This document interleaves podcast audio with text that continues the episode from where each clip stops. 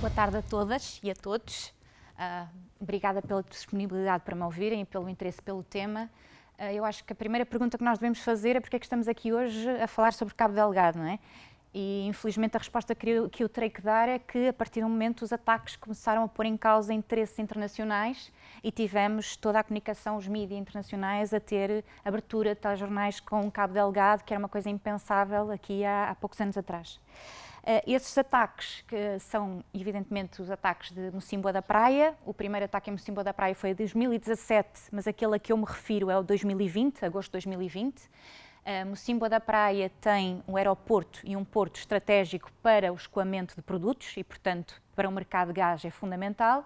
E o ataque de Palma, agora, o mais recente e foi aquele que foi mais conhecido, mais propalado, o ataque de 24 de março, em Palma, que é o centro do negócio de gás, portanto, onde está instalado o projeto da Total, da francesa Total. Um, o que é que eu posso dizer sobre o que, está, o que está a acontecer em Cabo Delgado? Eu acho que eu podia começar e acabar a minha intervenção dizendo só uma coisa, que é uh, o facto de ter entrado um neoliberalismo selvagem num país que se afirmava marxista-leninista deu cabo daquilo tudo. E pronto, e se eu começasse e acabasse a minha intervenção assim, seria verdade, mas eu acho que nós estamos aqui para fazer uma análise mais aprofundada, então o que eu vou tentar fazer é dar-vos uma imagem abrangente de, da contextualização dos vários desafios uh, que o país uh, confronta, e depois, se quisermos desenvolver algum dos pontos, porque, como é óbvio, é impossível uh, se embarcar toda a complexidade daquilo que está a acontecer em Cabo Delgado, apesar de haverem muitas análises simplistas sobre, sobre os factos. E, portanto, queria começar exatamente com esta entrada do neoliberalismo selvagem, de como é que isto aconteceu. E estamos a falar num período pós-independência. Portanto, uh, quando tivemos, quando se deu a independência, Cabo Delgado passou a ser uma ameaça vocês não me conseguem ouvir assim? Não. É? Pronto. Então, Cabo Delgado passou a ser uma ameaça, uma ameaça para os Estados Unidos da América, uma ameaça para países como a África do Sul, do Apartheid, como a Rodésia de Ian Smith. Portanto, porquê? Porque era um país multirracial e, portanto, um, e, e, a representação, esta vitória, punha em causa uh, os valores defendidos pelo Império. É? E, portanto, a partir daí nós temos uma coisa que é uma guerra por procuração, ou a proxy war, como, como diriam os americanos.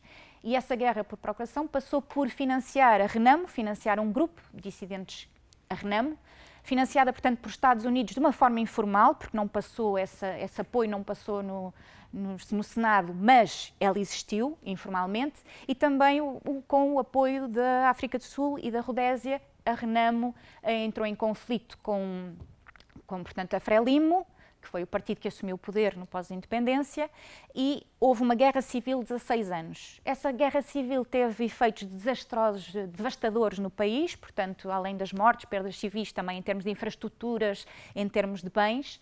Uh, e o que aconteceu é que, com o final dessa, dessa guerra por procuração, que foi no contexto da, da Guerra Fria, com o final dessa guerra, surgiram os salvadores para reconstruir o país. E esses salvadores nós conhecemos muito bem são o FMI, o Fundo Monetário Internacional, e são o Banco Mundial.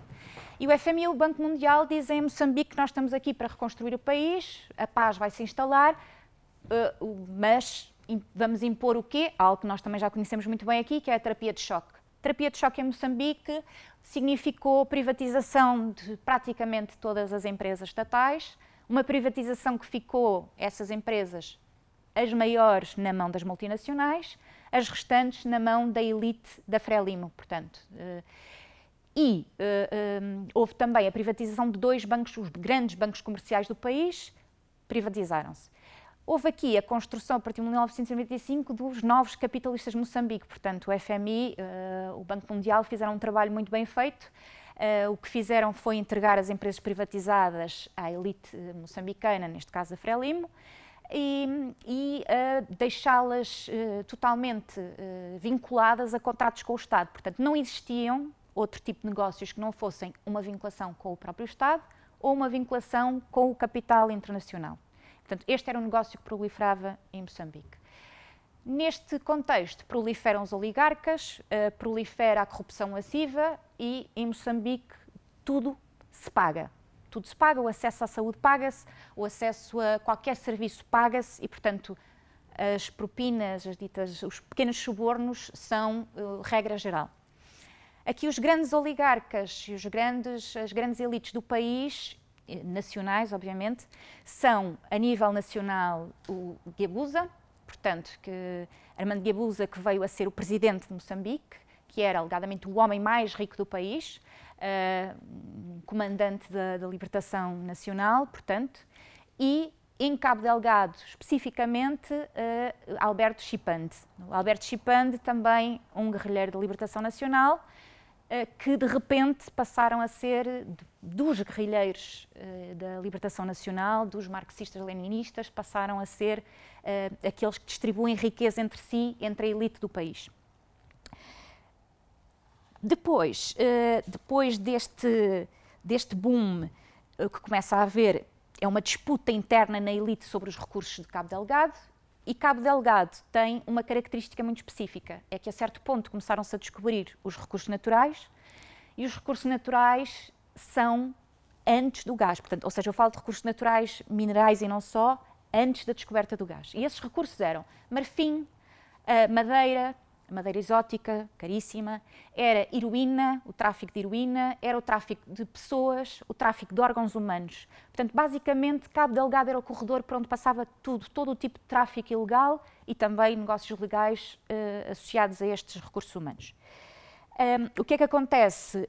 Nas mãos da Frelimo, nas mãos da elite do país, concentra-se todos estes negócios. Portanto, os negócios legais e ilegais de Cabo Delgado estão nas mãos da Frelimo estão na, nas mãos de antigos guerrilheiros da luta de libertação nacional e a maior parte das pessoas vindas de Maputo, ou seja, pessoas que vêm de Maputo, do sul, para o norte do país, que a província de Cabo Delgado está exatamente no norte do país, vêm enriquecer à custa dos habitantes de Cabo Delgado. Esses habitantes, como também não têm outra hipótese, não têm outra forma de rendimento, acabam por se dedicar muito a essas atividades legais e ilegais relacionadas com os recursos naturais. Só que, a certo ponto, Gabusa sai da presidência do, do país e o presidente é, é o, o, portanto, a maior, a maior representação de poder no país, porque é um regime presidencialista. O Armando Gabusa sai do poder e é substituído em 2015, no primeiro mandato, pelo Felipe Nyusi. Uh, o presidente também da Frelimo, obviamente, a Frelimo esteve sempre no poder, não houve qualquer outro tipo de representação uh, partidária. Aliás, a Assembleia da República lá, o Parlamento tem Frelimo, Renamo e o Movimento Democrático de, de, Moçambique. Portanto, não há mais nenhuma. Há três forças políticas na, na Assembleia para vocês perceberem como é que está totalmente concentrado.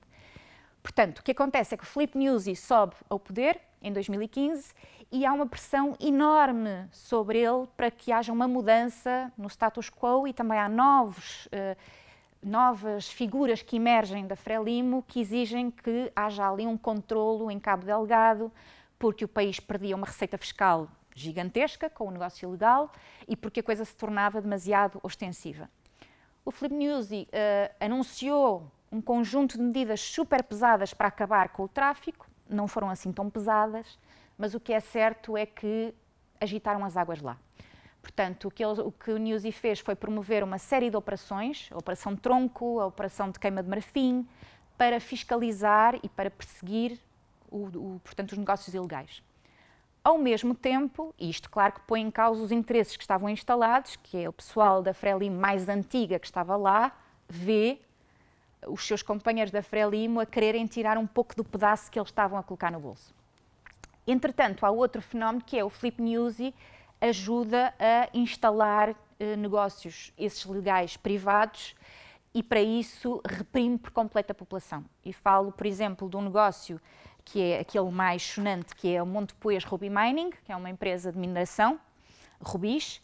Ela é, portanto, essa, essa Montepoias Ruby Mining é uma joint venture entre uma empresa, uma empresa moçambicana, que é a Muiriti, que é do Pachinuapa, eh, portanto, o guerrilheiro da luta de libertação nacional, também um general, e uh, de, uma, de um cidadão iraniano que é o Ashgar Fark, que tem o Pachinuapa 60% e o, e o Ashgar. Fizeram eles uma joint venture com um grupo britânico que se chama Gemfields, que se instala em Moçambique, que ficou com 75% do capital da, da Montepois Ruby Mining e que basicamente é essa empresa britânica que explora os rubis. Portanto, o Pachinuapa recebe 25% do lucro certo, não faz nada e a empresa britânica opera no país. O que é que acontece? A Montepois Ruby Mining vai ocupar um espaço onde estão os garimpeiros ilegais, onde estão as populações locais a tentar fazer algum negócio.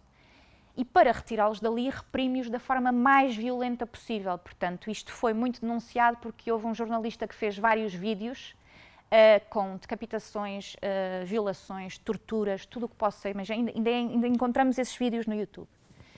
Isso criou um descontentamento da população gigante, não é? Portanto, temos o presidente a devastar, a eliminar a população para, em, em favor do, de um general da Frelimo e de uma empresa, de uma empresa internacional. E, portanto, isto foi algo que gerou uma, um descontentamento muito grande. Houve inclusive uma ONG britânica que levou o caso a tribunal, porque a Procuradoria-Geral da República de Moçambique não fazia nada sobre os ataques aos direitos dos moçambicanos. Então, uma ONG britânica leva o caso a tribunal em Londres e a Gemfields aceita pagar a amenização desde que não assuma culpa nenhuma e desde que os queixosos não possam voltar a apresentar nenhum processo. Portanto, lá vai as suas mãos. Isto foi um dos primeiros. Um, uma das primeiras faíscas uh, para, para surgir o conflito em Cabo Delgado, porque muitos destes mineiros ilegais, garimpeiros, que foram expulsos, que foram torturados, que foram perseguidos, acabam por se juntar ao grupo de extremistas. Portanto, este é já aqui um prelúdio. Convém dizer que o conflito armado em Cabo Delgado não acabou com os interesses mineiros, uh, inclusive é desde que o conflito, quanto mais o conflito se intensifica, mais são atribuídas concessões mineiras.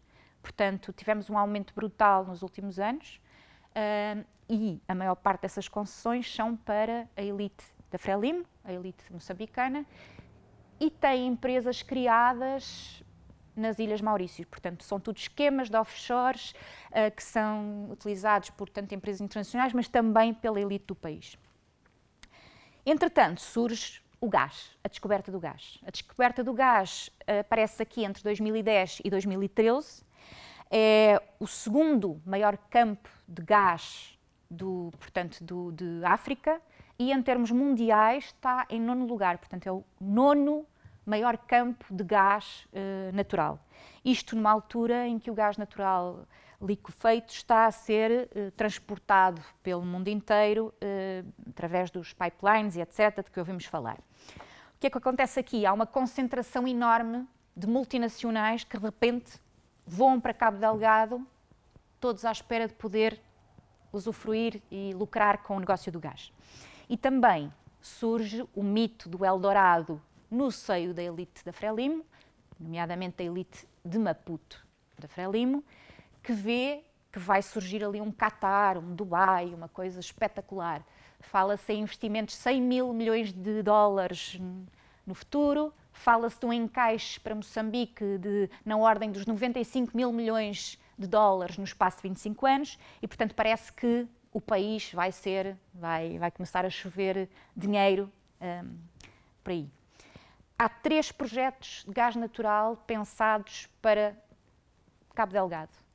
Há um que é da ENI, da italiana, que é offshore, portanto é fora, é na costa, a 60 km de, de Cabo Delgado, um, há outro que é o da Rovuma, uh, em que nós estamos envolvidos, portanto, é da, ExxonMobil, da Italiani e de uma empresa chinesa, a SNPC, e que tem participação de 10% da Galp, da portuguesa Galp, de uma chinesa, a Cogas, e também de uma empresa moçambicana.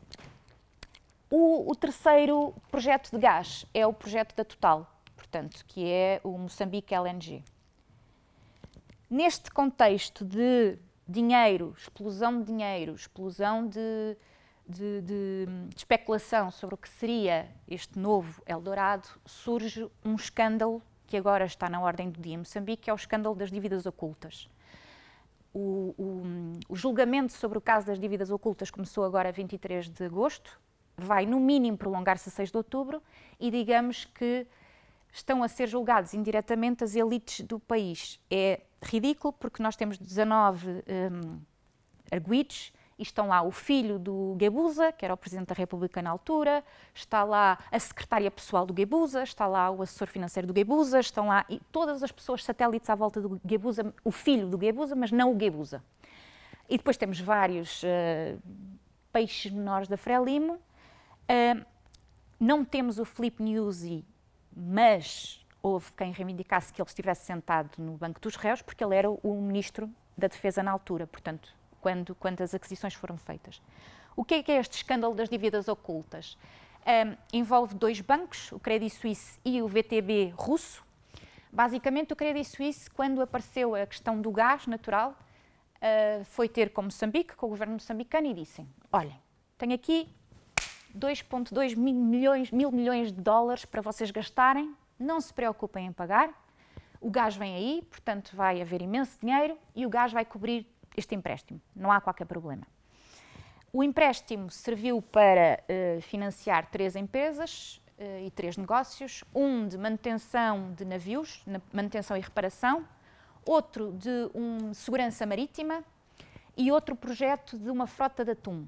Uma frota de atum que não, não era frota nenhuma de atum. Aquilo basicamente era camuflado um programa militar de defesa e proteção das explorações de gás.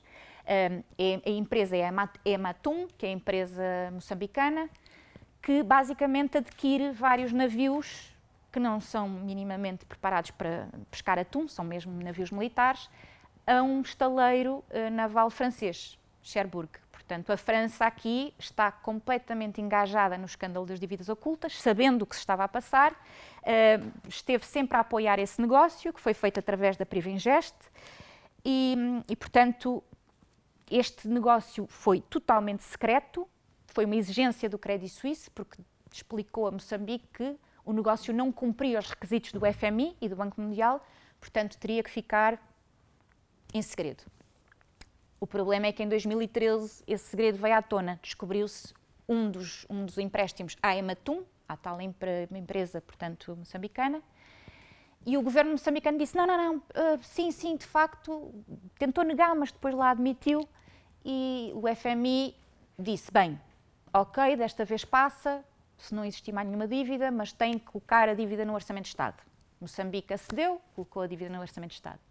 O problema dos problemas é que em 2016 o New York Times divulga a dívida às outras duas empresas e o FMI percebe que aquilo é um buraco sem fundo e que há, eh, portanto, um, dívidas num valor muito superior àquelas que à primeira que foi conhecida. O que é que o FMI faz? Corta as linhas de crédito a Moçambique. E os doadores, os doadores uh, internacionais uh, param de fazer uh, apoio, param de interrompem o apoio direto ao orçamento do Estado.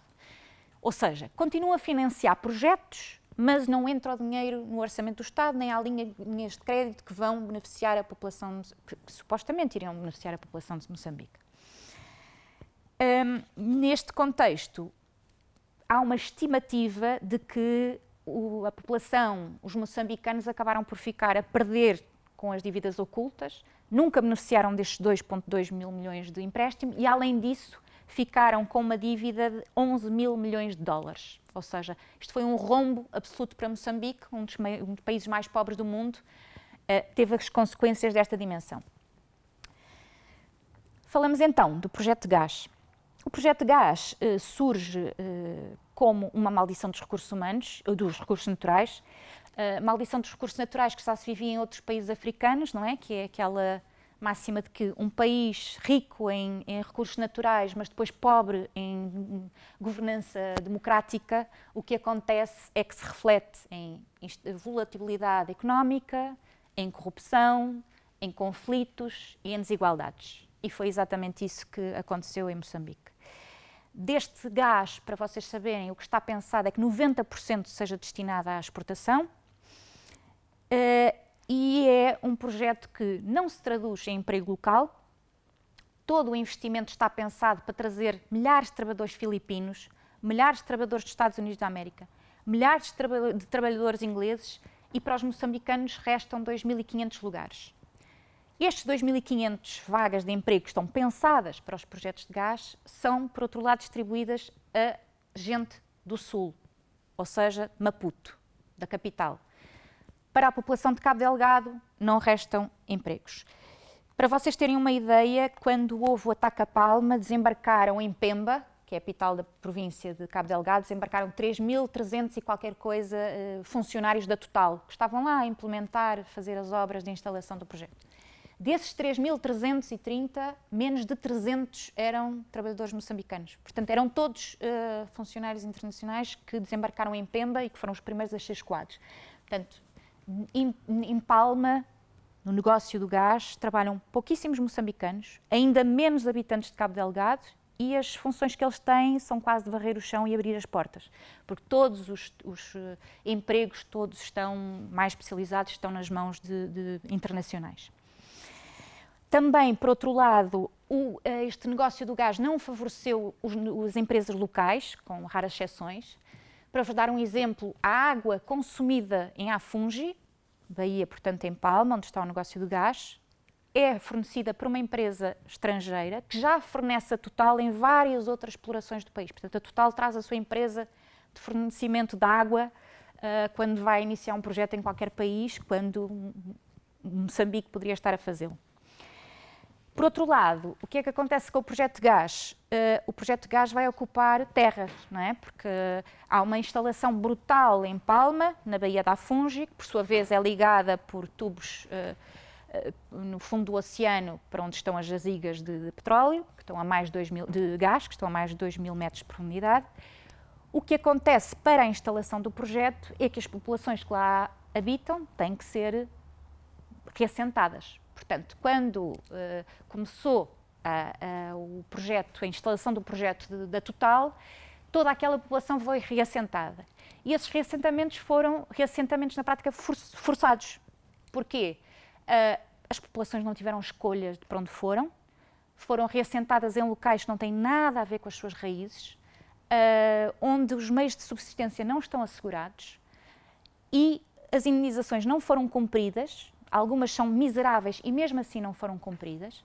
E, portanto, falhou o governo moçambicano, falharam as empresas, a total e não só, um, e a população, isto criou um ressentimento enorme. Portanto, estamos a falar de reassentamentos para sítios onde não há água, para sítios onde não há terra para cultivarem.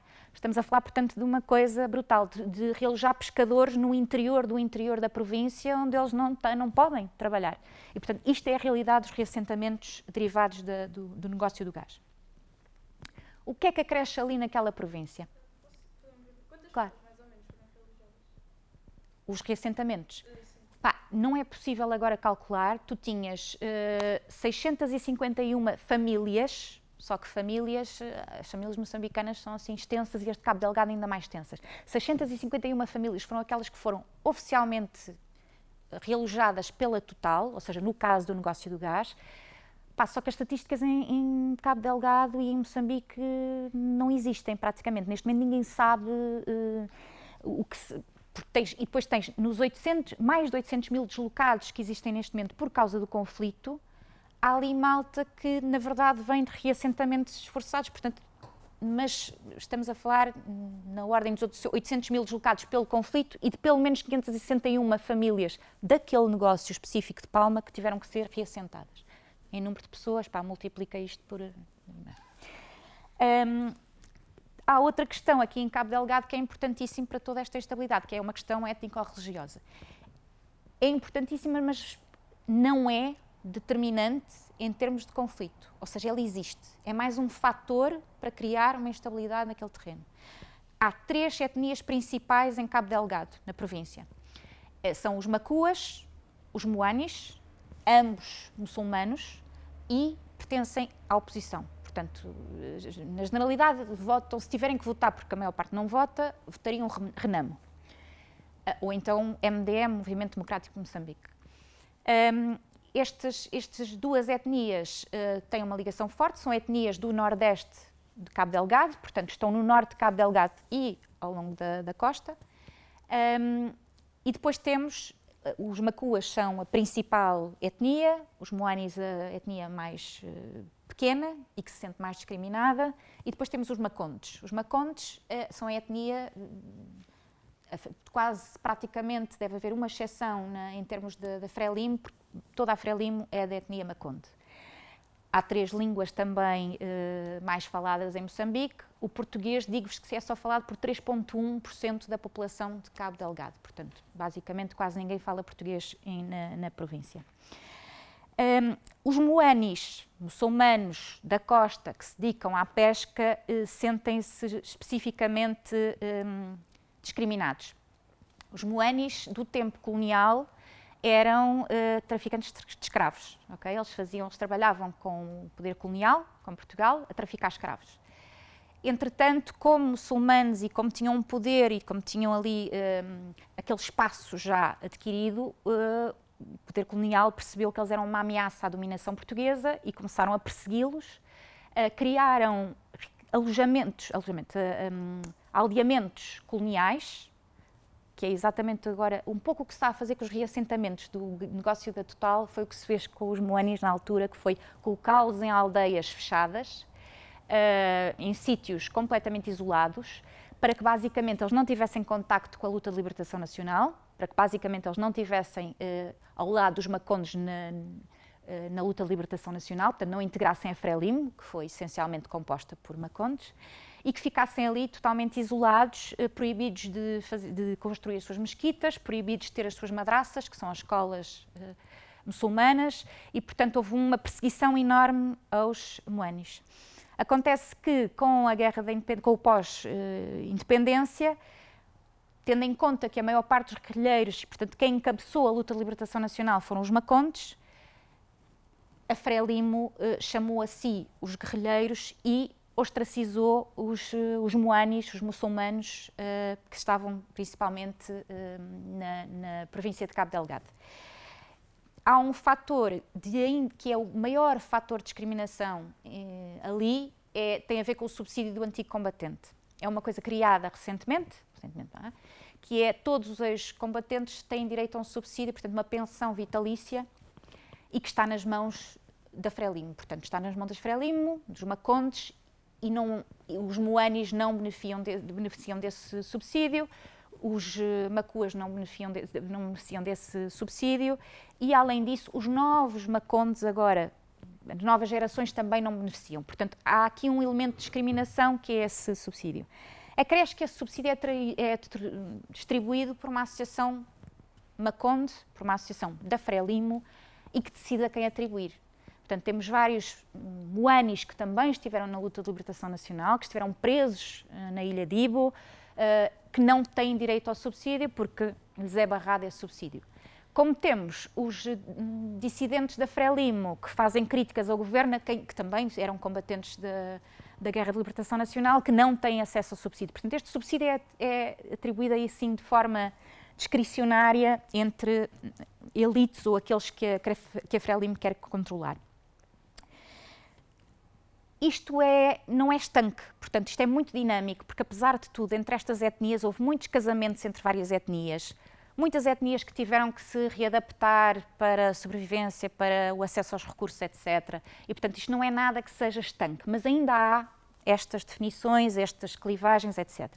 Como também surge agora um conflito intraétnico, exatamente pela questão que eu já vos falei, que é a atribuição do subsídio. Os macondes mais novos sentem que, apesar de fazerem parte de uma etnia que é elite, que é dominante, estão a ser afastados do poder, estão a ser afastados de, de poder económico, político, etc. E, portanto, os próprios jovens macondes têm aqui uma sensação de revolta no poder instalado e nos mais velhos. É quase como se houvesse ali uma clivagem entre os mais velhos e os mais novos da Frelimo e, e os macondes. Fundamentalismo islâmico. Ora bem, em, em, em, Cabo Delgado existe uma miscelânea, um caldo enorme de regiões, e, aliás, é, é, é, é, religioso e cultural. Portanto, existe desde o do islamismo ao catolicismo, ao animismo, ao hinduísmo, há uma diversidade uh, bastante grande. Os muçulmanos sempre estiveram lá, a coexistência existiu com estas dinâmicas, com estas desigualdades, com estas discriminações, eh, estas amarguras, mas houve sempre um intercâmbio entre religiões e culturas no espaço de Cabo Delgado. No, eh, por volta de 2015, portanto, isto antes do primeiro ataque a Mocimboa da Praia, que foi em 2017. Por volta de 2015, a CISLAMO, que é o Conselho Islâmico ehm, de Moçambique, começou a alertar para o facto de existirem extremistas fundamentalistas naquela zona que queriam impor algo que eles achavam que era contrário ao Islão e começaram a avisar que esse, haviam mensagens que começavam a, estar, a ser propagadas entre a população que eram muito extremistas. Os alertas foram completamente ignorados, eles fizeram vários avisos aos poderes provinciais, fizeram um, inclusive aconselhos especificamente sobre o assunto, mas a matéria foi, foi ignorada. Com o ataque de, de 5 de outubro de 2017, aí passou a haver uma perseguição não só aos muçulmanos, como qualquer pessoa que se aparentasse com um muçulmano passou a ser perseguida porque a população local começou a achar que aquilo era os muçulmanos vêm aqui, isto é um, o tal terrorismo uh, islâmico. Os extremistas basicamente vieram capitalizar, portanto, ninguém nega que haja aqui um, uma, também uma origem religiosa do conflito, mas a verdade é que aquilo, o discurso que os extremistas vão adotar é um discurso de capitalizar o descontentamento da população face às desigualdades, face à pobreza, face ao desinvestimento do Estado, face à corrupção, face às elites. Portanto, o discurso não é um discurso uh, de fundamentalismo islâmico, apesar de vir um bocadinho misturado, porque eles dizem que basicamente a Sharia é o socialismo, a Sharia vai trazer a justiça social, a Sharia vai trazer a igualdade, uh, mas o discurso é mais pelo nós vamos uh, dar-vos uh, emprego, vamos dar-vos recursos, vamos dar acesso aos, à justiça. Portanto, eles eram os salvadores daquilo que é a corrupção instalada da Frelimo. Quem são estes machababos? Uh, ligações ao exterior? Sim, é-lhes atribuído ligações ao exterior do, da Tanzânia e do Quênia. Uh, em 21 de março, o, Estado, o Departamento de Estado dos Estados Unidos da América uh, classificou-os como organização terrorista internacional Uh, e dizendo, portanto, que eles são um grupo terrorista com rede internacional e que não é algo focado em Moçambique. Na mesma altura, logo a seguir, o International Crisis Group veio dizer que não, que de facto há uma ligação com o Estado Islâmico, porque pode ter havido um financiamento e podem haver contactos, mas que aquilo não, não, é, não é um grupo, portanto não há controlo nem há autoridade do Estado Islâmico sobre o grupo, ele tem autonomia. Um, e várias ONGs, vários investigadores, vários eh, historiadores uh, alertaram para o recrutamento interno, é? Ou seja, o grupo uh, tem um forte recrutamento interno. Nós, dentro de, um, do, do, dos extremistas, temos várias etnias, não são moanis, são moanis essencialmente, mas têm tudo: macuas, macondes, uh, tudo um pouco. Essencialmente jovens, ou seja, muitos jovens a ser recrutados para este grupo extremista um, e de várias localidades da província, não só da costa litoral, mas também do interior da província. As lideranças são de jovens moçambicanos, isto não é, isto nem sequer são os ativistas locais a dizer, os, os o próprio Estados Unidos da América identificaram o Bonomar Omar como um dos líderes uh, dos, dos, extremistas e ele era, o Bonomar era um, um cidadão de Pemba, Uh, jogava futebol com toda a gente, as pessoas identificam-no como uma pessoa afável, simpática, uma pessoa que defendia a justiça social, que ajudava os outros, uh, conhecido por Patrick Vieira porque jogava muito bem futebol. Uh, depois foi estudar para o exterior, foi, aprendeu também religião islâmica, esteve nas madraças e voltou para defender a população segundo ele diz, e passou a ser o rei da floresta, portanto, um dos guerrilheiros mais uh, renomados dentro dos extremistas. Há, além disso, uh, vários alertas, nomeadamente de, do Centro para a Democracia e Desenvolvimento, de que não se trata de uma organização com características de, de portanto, de terroristas uh, e de, insurgência, mas sim eles declaram como uma organização extremista violenta, OEV porque exatamente eles não têm, e passa, passa a ler, é um, está mais alinhada com um grupo criminoso violento do que com um grupo terrorista insurgente, particularmente dadas as suas fontes de influência e financiamento e a falta de uma estratégia política, religiosa ou de base ideológica clara. E, portanto, esta dicotomia entre uh, o extremismo e o terrorismo aqui não é de menor importância. A forma como se uh, nomeia este grupo não é de menor importância. Sobre o financiamento, há várias hipóteses e, e nos tempos são mais umas, noutros outros. Saque é óbvio, nos períodos mais de carência é através do saque que eles fazem dinheiro.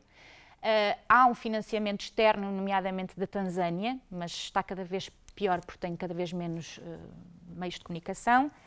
Um, dos raptos das mulheres e do tráfico de mulheres para outros países africanos. Um, e depois a questão do negócio de armas, não é? Porque há sempre interesses e o negócio da guerra é, muito, é multimilionário. Outras questões que também influenciam este conflito, é, questões geográficas. Estou-vos sempre a falar no Maputo, Cabo Delgado, Maputo, Cabo Delgado, e esta dicotomia existe há muito tempo. Uh, desde finais do século XIX que a capital passou a ser Maputo, era Lourenço Marques, o nome dela, mas antes disso tinha sido a ilha de Moçambique, atual ilha de Ibo. Ou seja, houve uma altura de desenvolvimento da província, porque a capital estava na ilha de Moçambique, mas com, no século, nos finais do século XIX, quando se descobriu o ouro no Transvaal, África do Sul, passou tudo para Maputo, anti-Lourenço Marques, e Maputo passou a ser uma cidade desenvolvida, com todo o tipo de infraestruturas, com todo o tipo de investimento, e Cabo Delgado passou ao esquecimento total.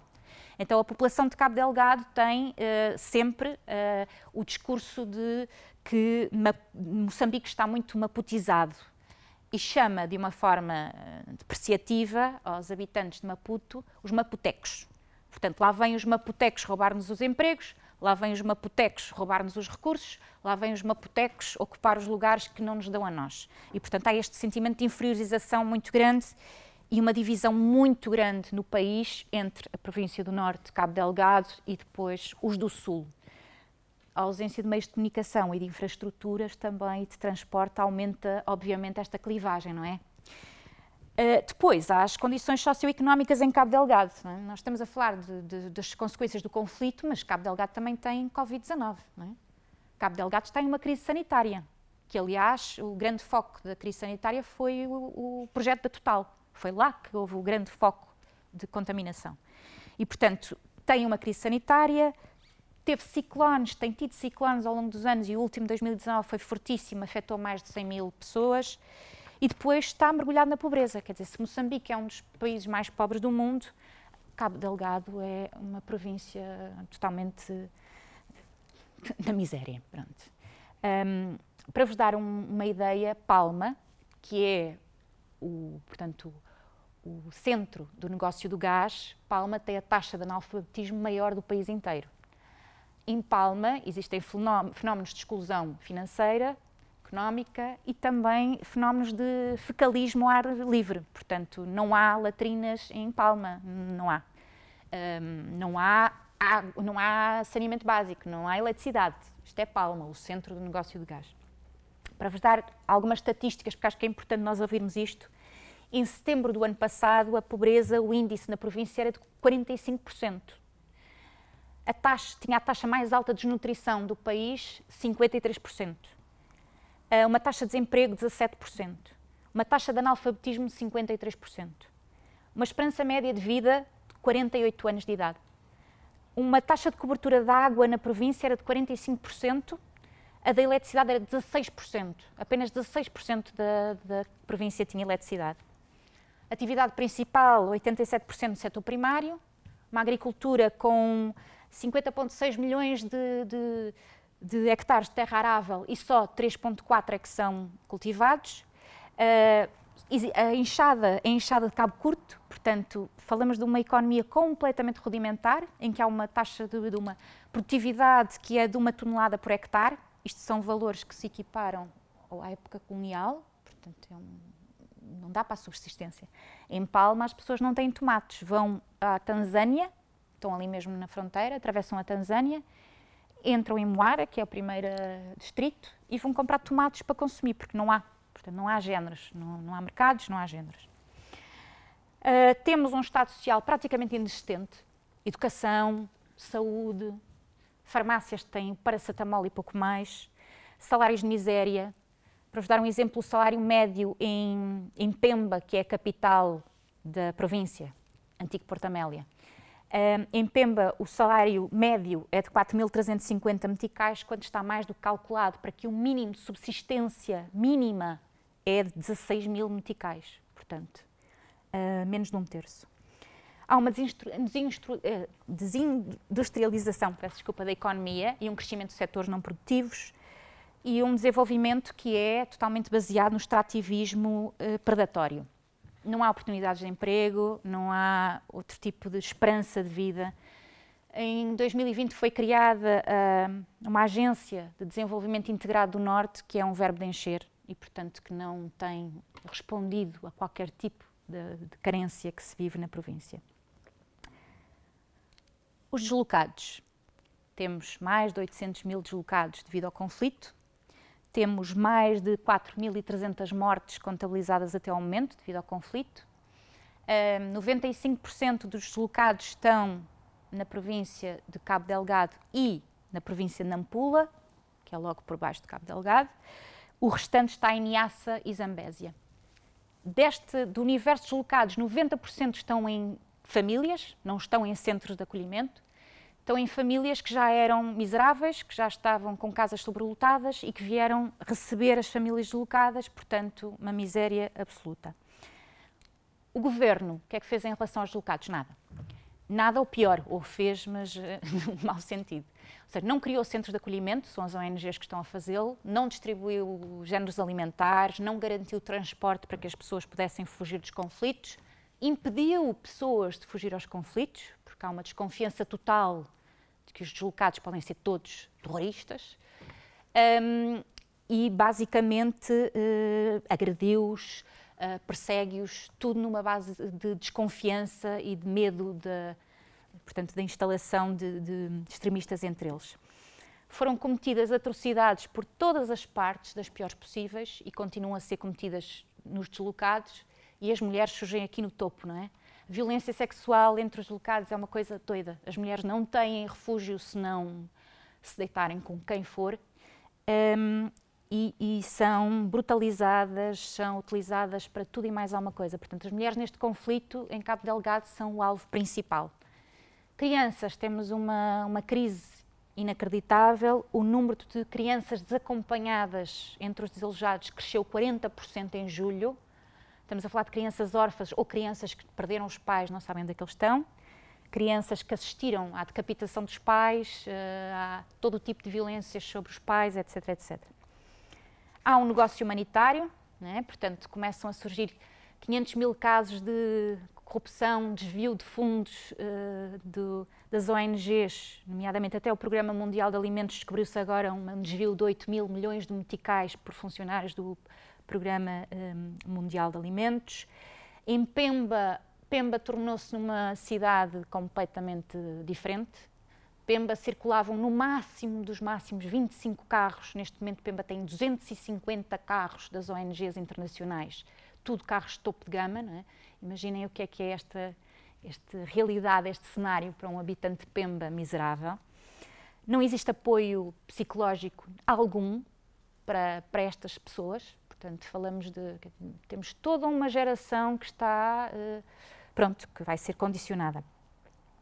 Os apoios são, uh, dos doadores globais são totalmente insuficientes, dizem que é preciso mais de 66 mil milhões de dólares, que não vêm de lado nenhum, e não há qualquer diálogo com as organizações locais. Portanto, são as ONGs internacionais ou escolhidas pelo governo, todo o tipo de organizações locais que fizeram o apoio aos deslocados no início, como a Quendeleia, que é uma organização intra-religiosa de Pemba, de jovens, fez o, o, apoio aos primeiros deslocados a, a, chegarem a Pemba, não tem apoio nenhum do governo, é perseguida, ninguém, não há ONGs internacionais que reúnam com eles, as ONGs internacionais não reúnem com as organizações de terreno, não comunicam com os investigadores do terreno, portanto, a população de Cabo Delgado está totalmente arredada da solução do seu próprio problema.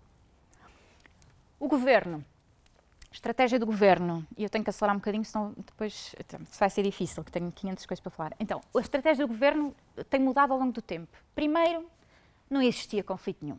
Era um bando de bandidos, delinquentes que estavam a atacar, portanto, está tudo controlado, não há aqui problema nenhum em Cabo Delgado. quando se torna demasiado evidente, é impossível negar, passa a ser o terrorismo internacional, eles vêm aí, os terroristas internacionais, é.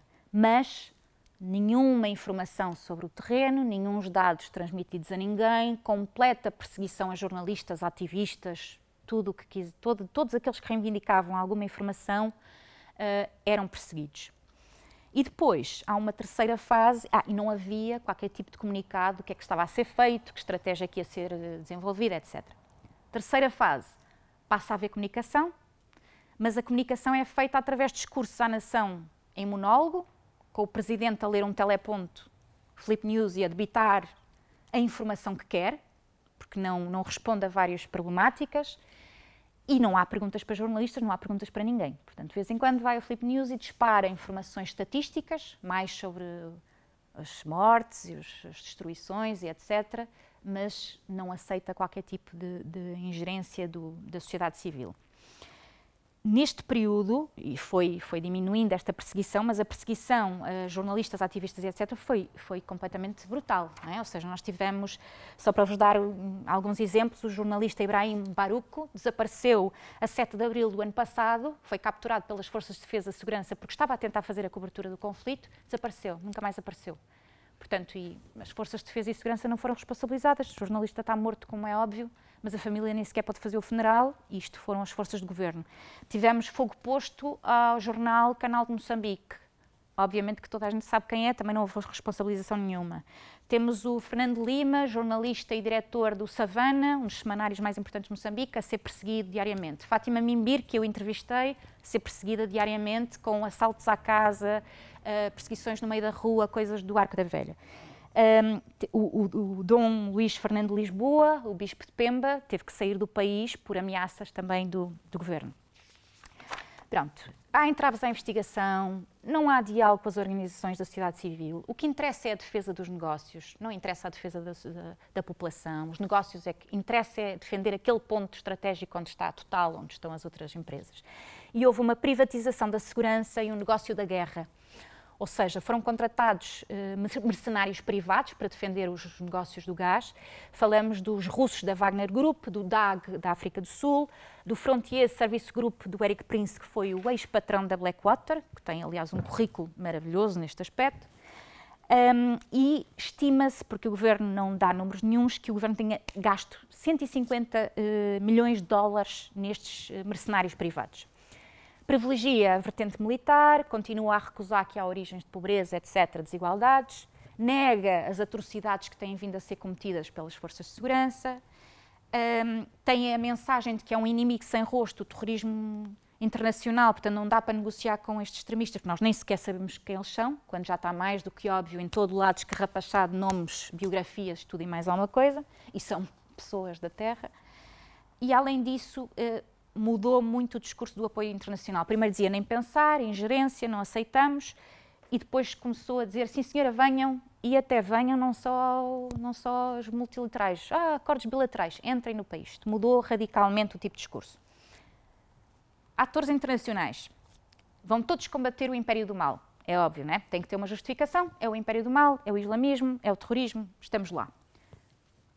Quem é que lava as mãos? Quem é que está tudo super contente? Fornecedores de armas, os consultores, os orçamentos de defesa de vários países que estão ali a encher e a crescer cada vez mais.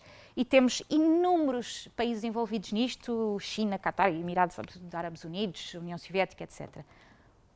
Os Estados Unidos querem uma base em Nacala. Nacala fica abaixo de Pemba, portanto mais a sul, em Nampula, na província de Nampula tem um porto maravilhoso para os submarinos deles, é muito profundo, tem um aeroporto enorme, maravilhoso para os aviões dos Estados Unidos. Toda a gente quer controlar o canal de Moçambique e, portanto, os Estados Unidos estão lá porque estão muito preocupados em capacitar as tropas moçambicanas. França, França é uma longa história que dava para uma intervenção só da França, mas basicamente tem uma guerra por procuração. É a França que está a pagar através da Total a tropa ruandesa que está em Moçambique a França quer salvar os seus taleiros de Cherbourg, de onde vieram os navios militares, quer continuar a dar armamento para Moçambique e, portanto, a alimentar a, o conflito. Quer ficar, manter o controle do canal de Moçambique. O, o canal de Moçambique, a França tem dois terços do canal de Moçambique, porque basicamente tem as ilhas estão nesse canal, que pertencem a Madagascar, mas que França não está agarrada às ilhas. Porquê? Porque no canal de, de Moçambique passa 3 quartos do, do comércio económico mundial, e, portanto o canal Moçambique é ali uma, uma joia da coroa. Uh, além disso, tem empresas para petrolíferas, que é a Tec, Technip e a Schlumberg, que estão a fazer também prospecção de gás lá, não é só Total, tem vários interesses aqui. E, portanto, todas as razões para querer, querer que este conflito uh, prolifere se mantenha.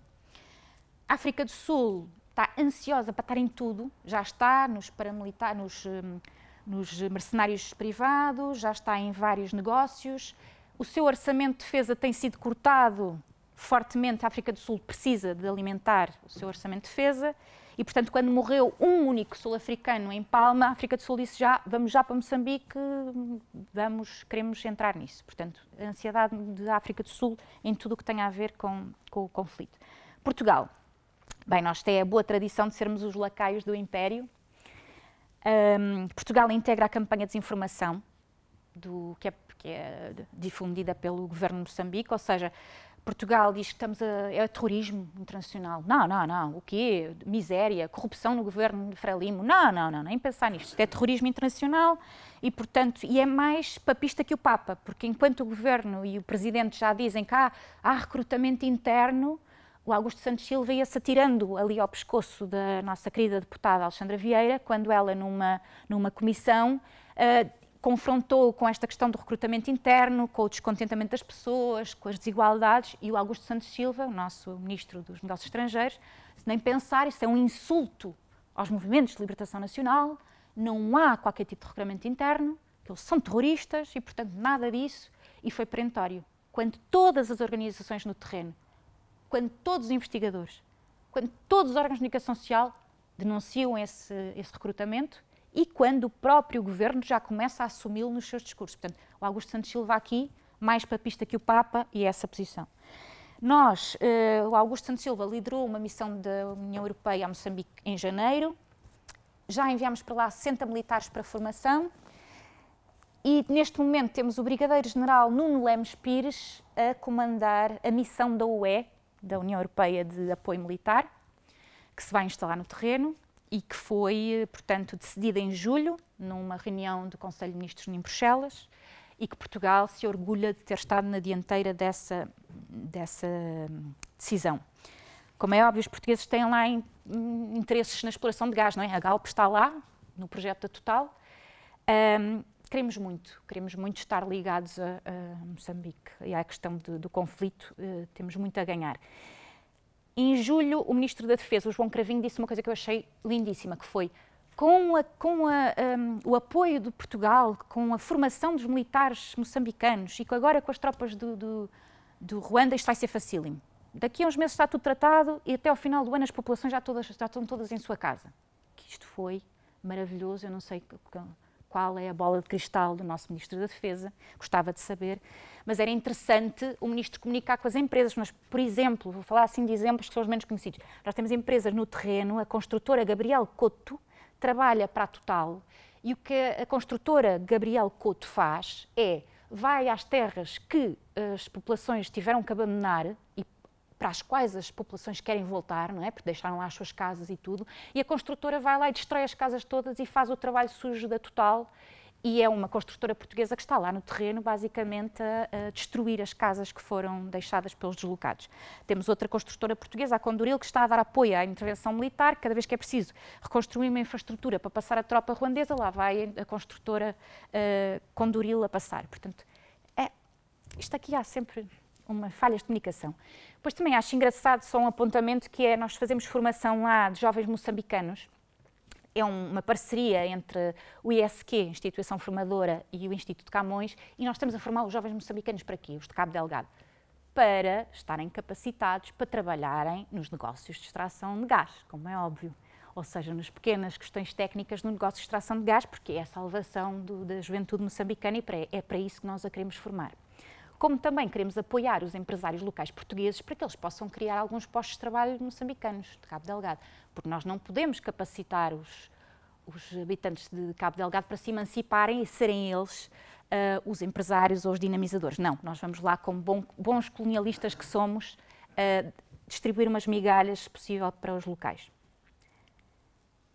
A intervenção militar em si, a intervenção militar no terreno, quem lá está? A União Europeia, com apoio militar, formação, apoio técnico. As Forças de Defesa e Segurança de Moçambique, que supostamente estão a liderar toda a intervenção militar, só que isso é mentira. O Ruanda tem mil soldados que estão em Palma e em Mocimboa da Praia, ou seja, o Ruanda só está dedicado às áreas importantes para a exploração de gás. E depois temos a SADEC com a sua missão, que é a SAMIM. A SADEC é a Comunidade de Desenvolvimento da África Austral, que também aprovou em junho um envio de forças. A SADEC é controlada, esta missão, por um sul-africano, inclui a África do Sul, Botsuana, Angola, Lesoto e Tanzânia, sendo que é a Tanzânia que tem mais militares no terreno. São três meses de intervenção prorrogáveis, se necessário, com eh, 12, 12 milhões de dólares que vêm de fundos da própria SADEC, que têm que ser reembolsáveis, ou dos países que constituem esta força. O Ruanda, o Ruanda vai para ficar. O Ruanda já nos próprios órgãos de comunicação social ruandeses já disse ao que ia, portanto, está muito contente por ajudar Moçambique a manter aquela área estável. É uma exigência da Total, ou seja, a Total fez a exigência de ter lá as tropas ruandesas, pagas, pagas uh, dizendo que são, uh, portanto, despesas de instalação, o que significa que vão beneficiar de, de redução de impostos, uh, com o valor de, de, que pagam agora para, para, a tropa ruandesa estar. Vão fazer a, a, zona de segurança da Total, são comandadas por um temível Major-General Inocente Cabandana. Este Major é conhecido mundialmente por ser um exterminador, um mercenário. Esteve em vários países da África e não só a matar os opositores do Paul Kagame, Kagame uh, inclusive matou vários bispos, vários padres na, no Congo, portanto é um fascínora, é, é, é a função dele, portanto é, é um um serial killer, na minha opinião.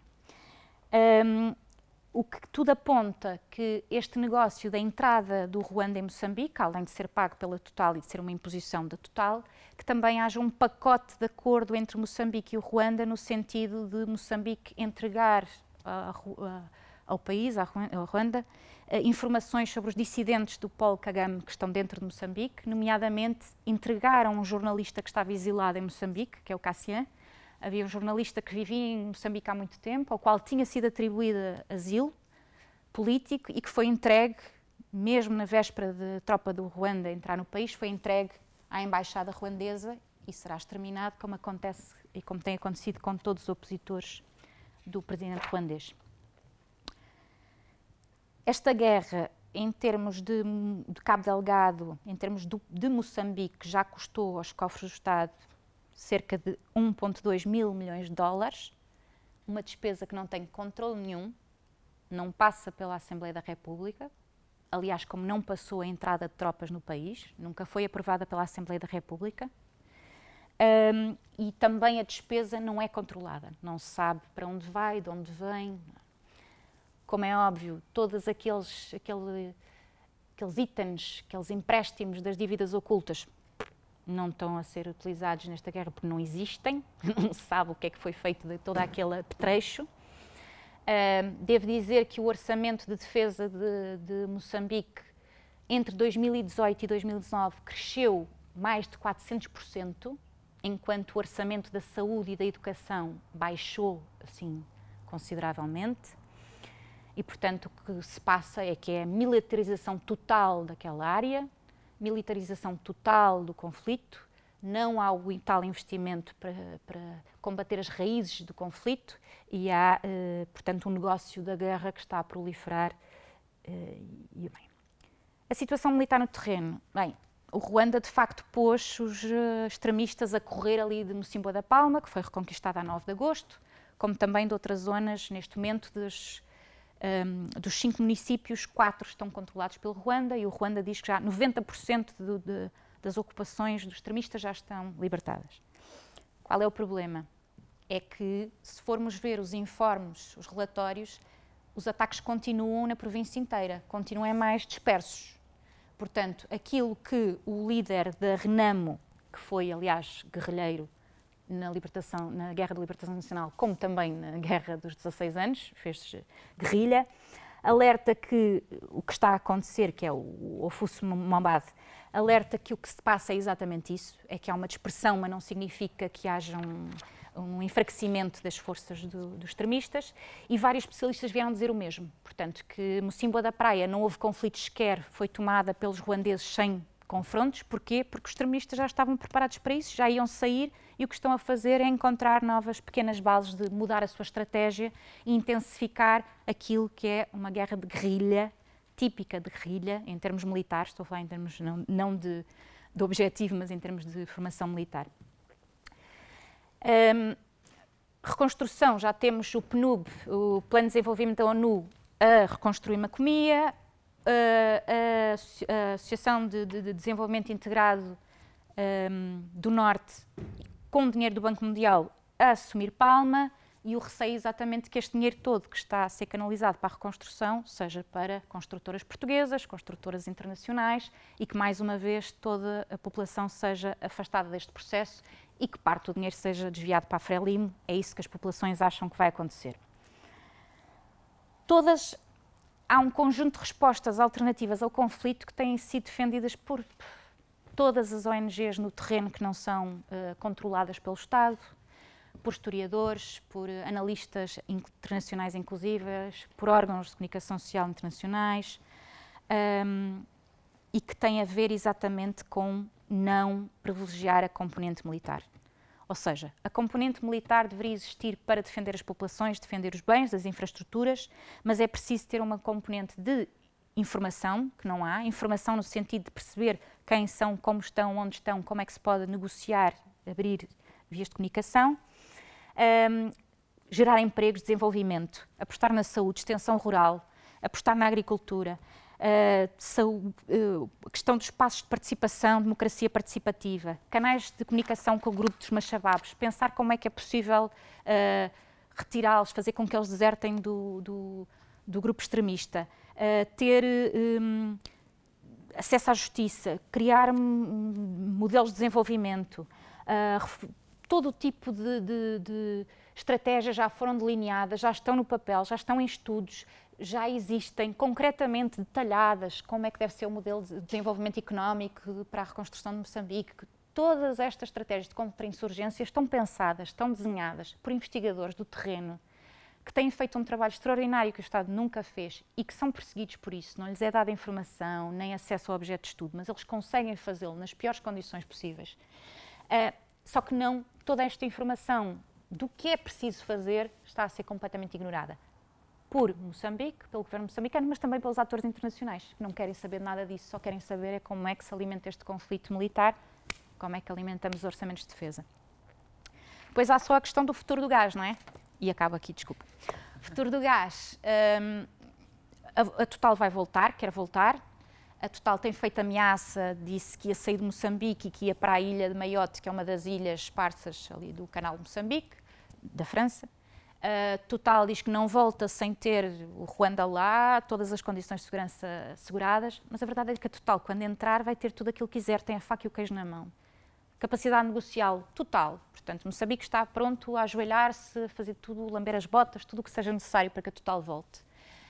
Um, a Total está também eh, dependente das questões climáticas, não é? Nós, neste momento, se apontarmos para um crescimento do aquecimento global de 1,5 graus Celsius, não há mercado para o gás. Não vale a pena a Total voltar, porque não vai ter mercado para o gás. Se conseguirem, o lobby conseguir os 2 graus Celsius, aí há mercado para o gás. E há um mercado grande para o gás. Mas o mercado, esses 2, 2 eh, graus Celsius em Moçambique são devastadores. Moçambique está a ser uh, assolado por todo tipo de ciclones, secas, todo tipo de catástrofes ambientais. Uh, Moçambique está a ser assolado, principalmente aquela província. Portanto, o, o, a, a, o projeto de gás voltar é a destruição de Moçambique, é a maldição. É verdade que foram perdidos investimentos? É apesar de tudo, havia empresas envolvidas, empresas moçambicanas envolvidas no projeto de gás. Apesar de tudo, havia, uh, há dívidas que agora que foram contraídas pelo governo e pelas empresas, etc., que é um problema. Mas a verdade é que a volta do gás será exatamente aquilo que já foi: sem empregos locais, sem investimento local, os reassentamentos forçados da população, com eh, consequências climáticas totalmente desastrosas uh, e com uh, os interesses ali em jogo a devorarem o povo e a devorarem os recursos de Cabo Delgado.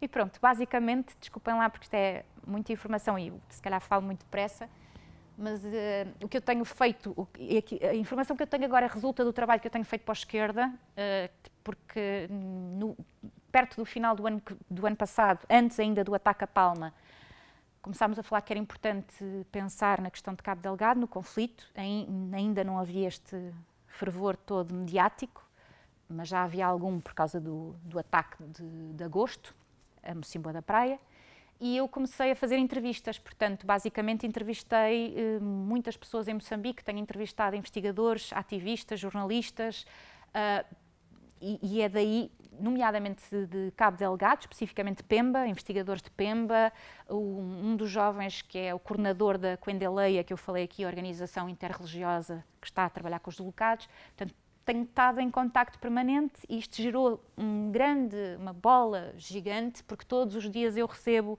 mensagens do WhatsApp, Facebook, de, de mails com material que eles me mandam. Portanto, há uma necessidade muito grande daquela parte ter apoio, há uma necessidade muito grande de ter uma canal de, de poder explicar o que é que se passa lá, não é? Porque há muita desinformação, muita contra-informação e tudo aquilo que eu vos trago aqui é exatamente deles. Portanto, é, é aquilo que eu tenho conseguido aprender, recolher com eles e que vou aprendendo todos os dias, porque é um, uma questão muito complexa e que, que eu vou tentando usufruir todo o conhecimento das pessoas que estão a trabalhar no terreno é? e que vivem lá e que estão lá.